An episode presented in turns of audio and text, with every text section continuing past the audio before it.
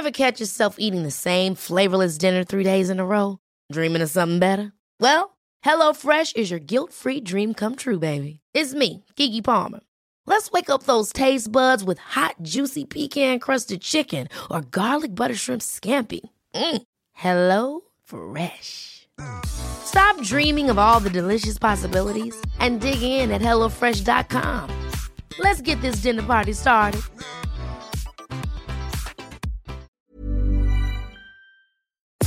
Nous sommes en guerre.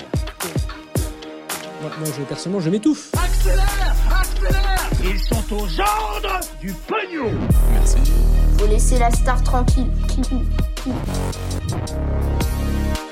Pourquoi certains spécialistes sont persuadés qu'une guerre civile pourrait éclater bientôt aux États-Unis? Le président brésilien Bolsonaro hospitalisé ou encore une région qui interdit l'alcool et le cannabis aux non-vaccinés. Voilà, chaque jour des titres de plus en plus improbables. On n'est que le 7 janvier. J'espère que vous allez bien. Salut, c'est Hugo et comme chaque jour du lundi au vendredi, on est parti ensemble pour un nouveau résumé de l'actualité en moins de 10 minutes. D'ailleurs, bienvenue. Vous êtes de plus en plus nombreux à suivre euh, ce format des actus du jour. On reprend en 2022 ça fait plaisir. Et on commence sans plus tarder avec la première actu. Alors on commence sans plus tarder avec le sujet à la une de ces actus du jour. Vous l'avez vu dans le titre, on va parler d'une potentielle guerre civile qui pourrait éclater aux États-Unis cette année ou alors dans les prochaines années. C'est ce qu'affirment certains spécialistes. Alors pour donner un peu de contexte à tout ça, euh, il y a un an, le 6 janvier 2021, plus de 2000 partisans de Donald Trump avaient envahi le Capitole, donc euh, le lieu où se trouve le Congrès américain, car ils s'opposaient à ce moment-là aux résultats de l'élection présidentielle qu'ils considéraient comme truqués, et donc ils s'opposaient aussi à la victoire de Joe Biden. Ce jour-là, 5 personnes sont décédées, dont un policier, 140 personnes ont été blessées, et cet événement, symboliquement euh, très très fort, a encore beaucoup de conséquences aujourd'hui. Il montre en fait plus largement une tension massive dans le pays. Bon déjà, il faut savoir que deux Américains sur trois considèrent que la démocratie américaine est menacée selon un sondage récent de CBS News.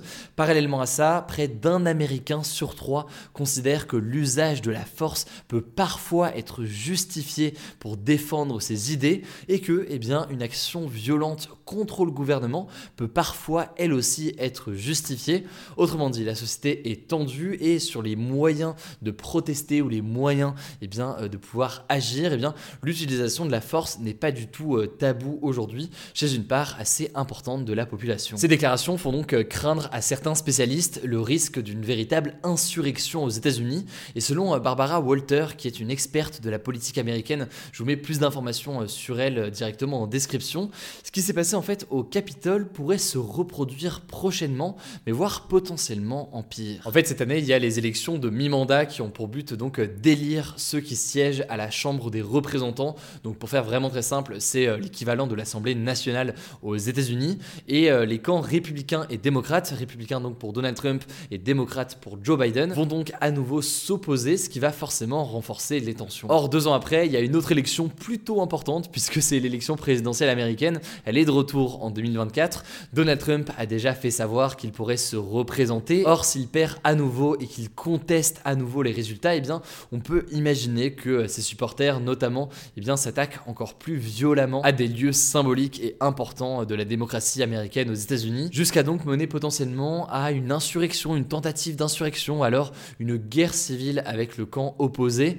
Et d'ailleurs, en cas d'insurrection, ça pourrait devenir violent puisque, vous le savez, aux États-Unis, il y a le port d'armes et euh, environ 400 millions d'armes à feu circulent aux États-Unis, soit plus d'une arme par personne. Sachant que évidemment culturellement la France et les États-Unis concernant le port d'armes c'est pas la même chose du tout. Et aux États-Unis c'est ancré euh, culturellement de façon très très forte puisque eh bien euh, les habitants tiennent à avoir une arme pour pouvoir éventuellement eh bien se soulever un jour si besoin contre un gouvernement en place. Alors toujours là-dessus selon Barbara Walter, à ce moment-là ce serait donc pas deux réelles armées opposées mais ce serait plutôt en fait des groupes qui s'affronteraient en utilisant des tactiques similaires au terrorisme. C'est d'ailleurs d'une certaine façon hein, ce qui s'était passé euh, dans deux villes américaines euh, en 2020 à Kenosha dans le Wisconsin ou encore à Portland dans l'Oregon lorsque des affrontements entre des militants antifascistes, donc euh, d'extrême gauche et des milices d'extrême droite avaient fait 4 morts. Et D'ailleurs, certains groupes paramilitaires se préparent eux-mêmes à la guerre civile. On peut citer par exemple les Boogaloo Boys, des nationalistes d'extrême droite qui portent des chemises hawaïennes et qui sont surarmés. Eux, euh, par exemple, sont persuadés qu'une guerre civile va éclater. Bref, vous l'avez compris, et encore, là, on n'a pas pu rentrer dans tous les détails, mais ça illustre bien des tensions importantes dans la politique et la société américaine, renforcées au-delà de ça par euh, des inégalités aujourd'hui très importantes dans le pays.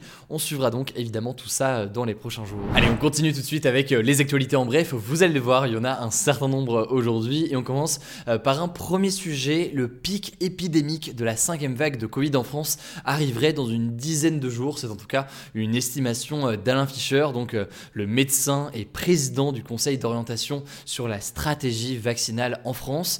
Concrètement, selon Alain Fischer, ce que ça veut dire, c'est que dans une dizaine de jours, le nombre de contaminations devrait commencer à baisser progressivement, sachant que ce lundi, on comptait 410 000 nouveaux cas positifs en France avec euh, les chiffres ajustés, soit 5 contaminations par seconde, et la moyenne quotidienne est de environ 200 000 cas par jour ces derniers jours. Bref, on verra donc comment tout ça évolue. Deuxième information, rapidement, euh, l'application du gouvernement Tous Anti-Covid est a priori l'application française la plus téléchargée de l'histoire. C'est ce qu'affirme en tout cas le secrétaire d'État au numérique Cédrico. Il y aurait eu en gros à peu près 50 millions de smartphones et montres connectées euh, qui ont euh, installé l'application. Alors c'était une application qui avait connu des débuts très difficiles, on s'en souvient. On a eu l'occasion de parler de toutes les critiques très nombreuses qui avaient été adressées à cette application lors de son lancement. Des critiques qui restent encore pour certaines bien présentes encore aujourd'hui, mais tout de même ça reste donc une application aujourd'hui très téléchargée, notamment bah, vous le savez pour pouvoir avoir assez facilement votre passe sanitaire. Troisième information, toujours en France, 12 militants de gauche dont le député européen Pierre Larouturou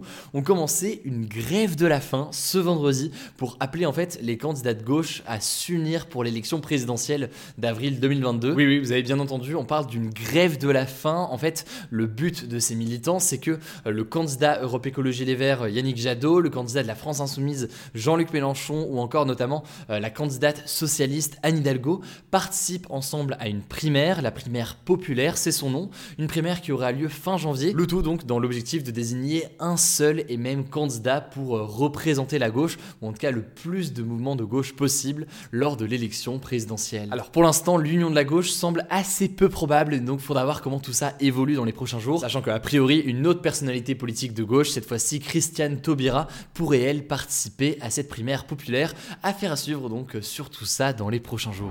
On enchaîne avec une quatrième actualité, on vous en parlait hier, on vous en parlait aussi avant-hier, au Kazakhstan, donc un pays en Asie centrale, les manifestations prennent de plus en plus d'ampleur contre le régime autoritaire qui est actuellement euh, en place.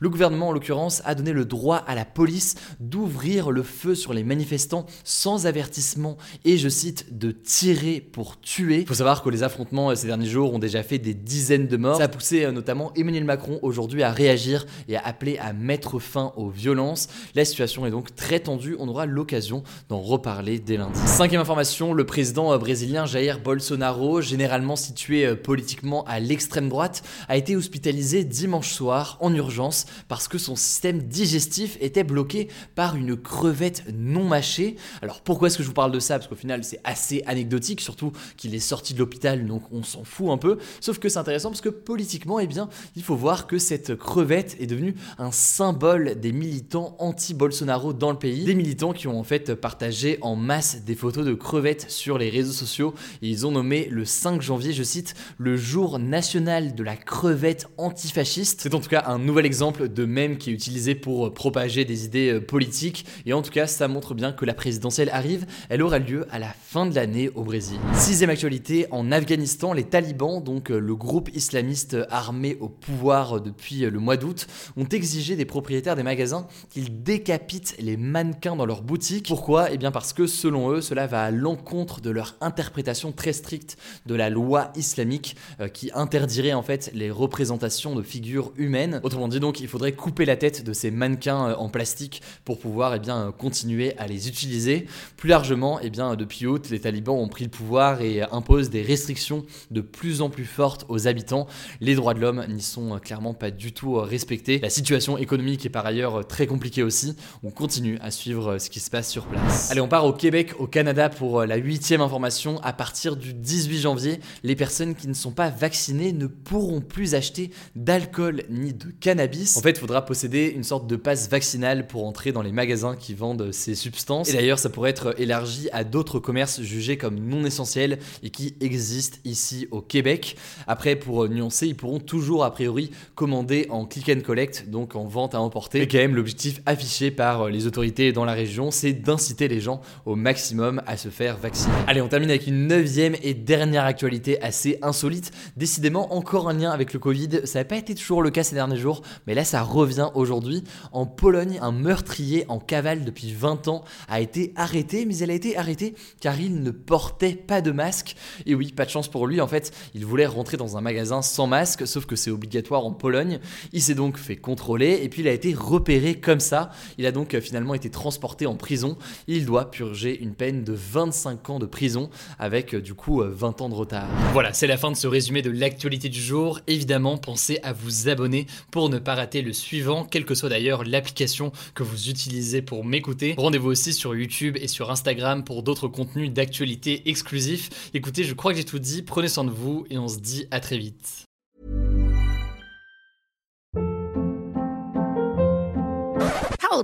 What was that? Boring. No flavor. That was as bad as those leftovers you ate all week. Kiki Palmer here, and it's time to say hello to something fresh and guilt-free. Hello Fresh. Jazz up dinner with pecan-crusted chicken or garlic butter shrimp scampi. Now that's music to my mouth. Hello Fresh. Let's get this dinner party started. Discover all the delicious possibilities at hellofresh.com.